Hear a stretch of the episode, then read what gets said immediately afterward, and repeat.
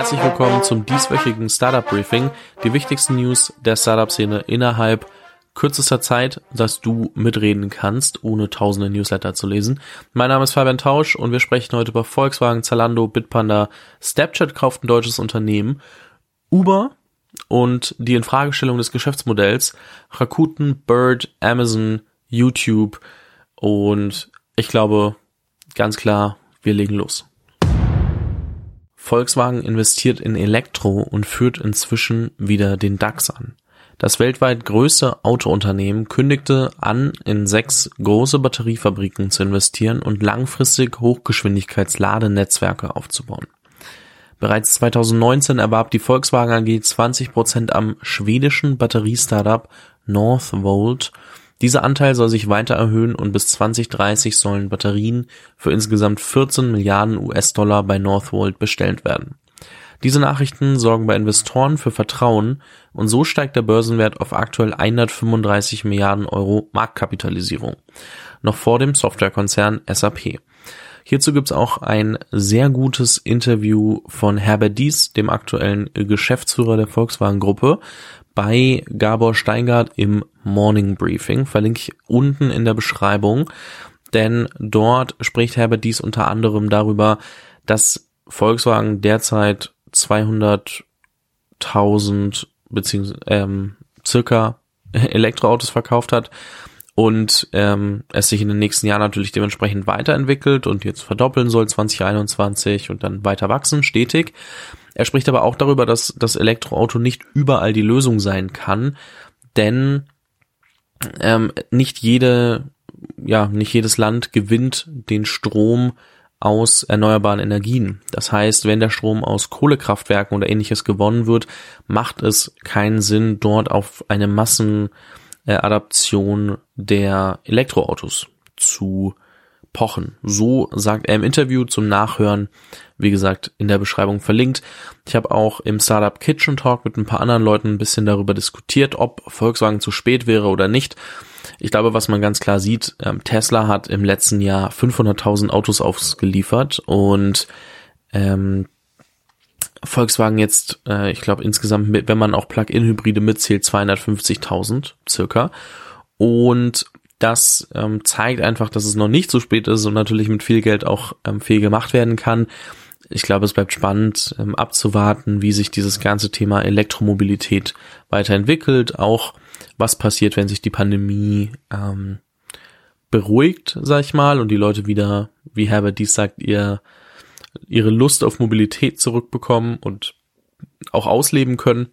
Und äh, dementsprechend beobachten wir das natürlich weiter und ähm, ich glaube, jeder muss trotzdem sagen, ist gar nicht verkehrt, wenn so ein deutscher Konzern mal mehr in die Pushen kommt und vielleicht sind die auch manchmal gar nicht so doof. Aber das darf jeder für sich. Zalando steigert den Umsatz deutlich um 23 Prozent. Durch die Pandemieschließungen der örtlichen Kleidungsläden nahm der Online-Modekauf immer weiter zu. So profitierte auch im besonderen Zalando im letzten Jahr mit einem Plus von 23 Prozent bei 8 Milliarden Euro Jahresumsatz.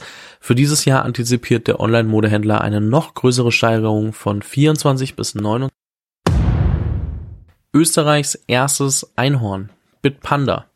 Nachdem N26 ursprünglich von zwei Österreichern gegründet, ja ein deutsches Startup ist, ist Bitpanda nun Österreichs erstes Einhorn. 2014 als Krypto-Plattform gestartet, sammelt Bitpanda mit der neuesten Finanzierungsrunde 170 Millionen US-Dollar ein und wird mit 1,2 Milliarden US-Dollar bewertet. Auch Star-Investor Peter Thiel, der bereits in der letzten Runde investiert hatte, beteiligt sich maßgeblich an der neuen Series B. Allein in diesem Jahr wurden bereits mehr als 100 Millionen Euro umgesetzt und die Plattform will nun auch weitere Services neben dem Kryptohandel anbieten. Snapchat kauft Berliner Startup.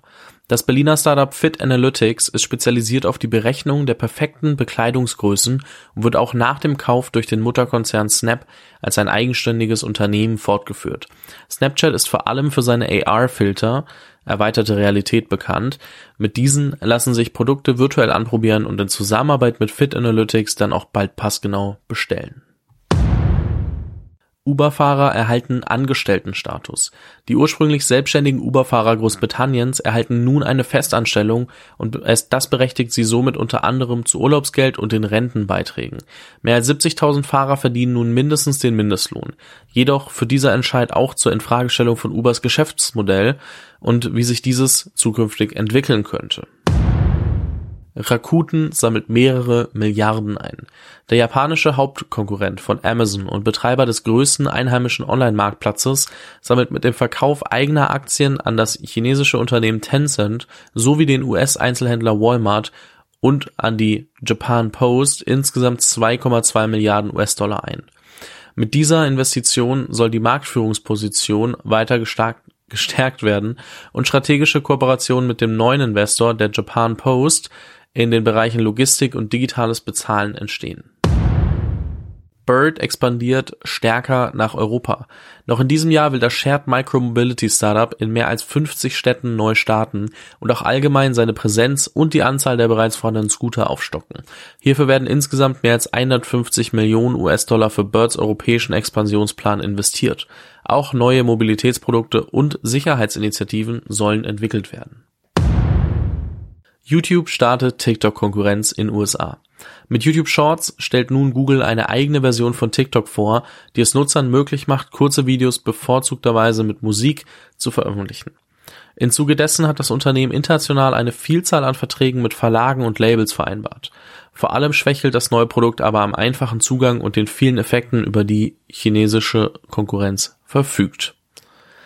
Man muss dazu sagen, YouTube Shorts sind auch zum Teil dann auf der normalen YouTube-Plattform zu sehen und es ist, fühlt sich für mich bisher noch sehr unnatürlich an, wenn ich dort dann so ein 60-Sekunden-Video sehe und da mal reinklicke und merke, okay, das ist super kurz, aber das ist nicht das, was ich sonst selbst von YouTube erwarte.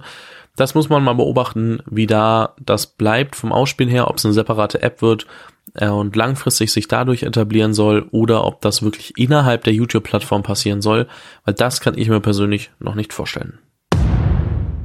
Und zu guter Letzt eine kurze Info zu Amazon Care. Amazon Care startet Expansion. Das vor 18 Monaten eingeführte Amazon Care erlaubt Amazon-Mitarbeitern und ihren Familien einen sofortigen Zugang zu hochwertiger medizinischer Versorgung. Sie erlaubt direkte Live-Chats mit einer Krankenschwester oder einem Arzt sowie Hausbesuche. Dieses Angebot soll nun in diesem Sommer auf die gesamte USA ausgeweitet werden und nicht nur für die eigenen Mitarbeiter, sondern auch für Unternehmen jeder Größe zugänglich werden. Vielen lieben Dank fürs Zuhören in der dieswöchigen Episode des Startup Briefings. Und bevor du gehst, habe ich noch kurz zwei Podcast-Empfehlungen für dich.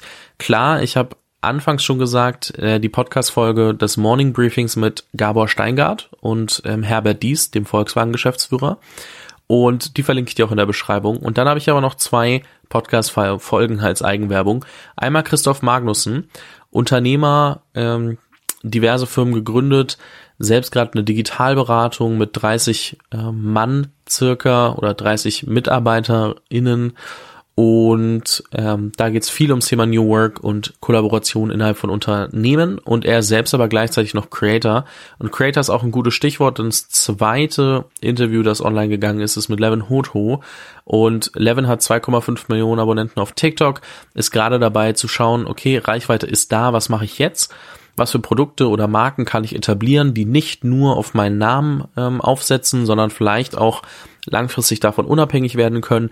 Ist also eine ganz spannende Phase und er gibt natürlich auch ein paar Tipps, wie man TikTok als Brand für sich nutzen kann.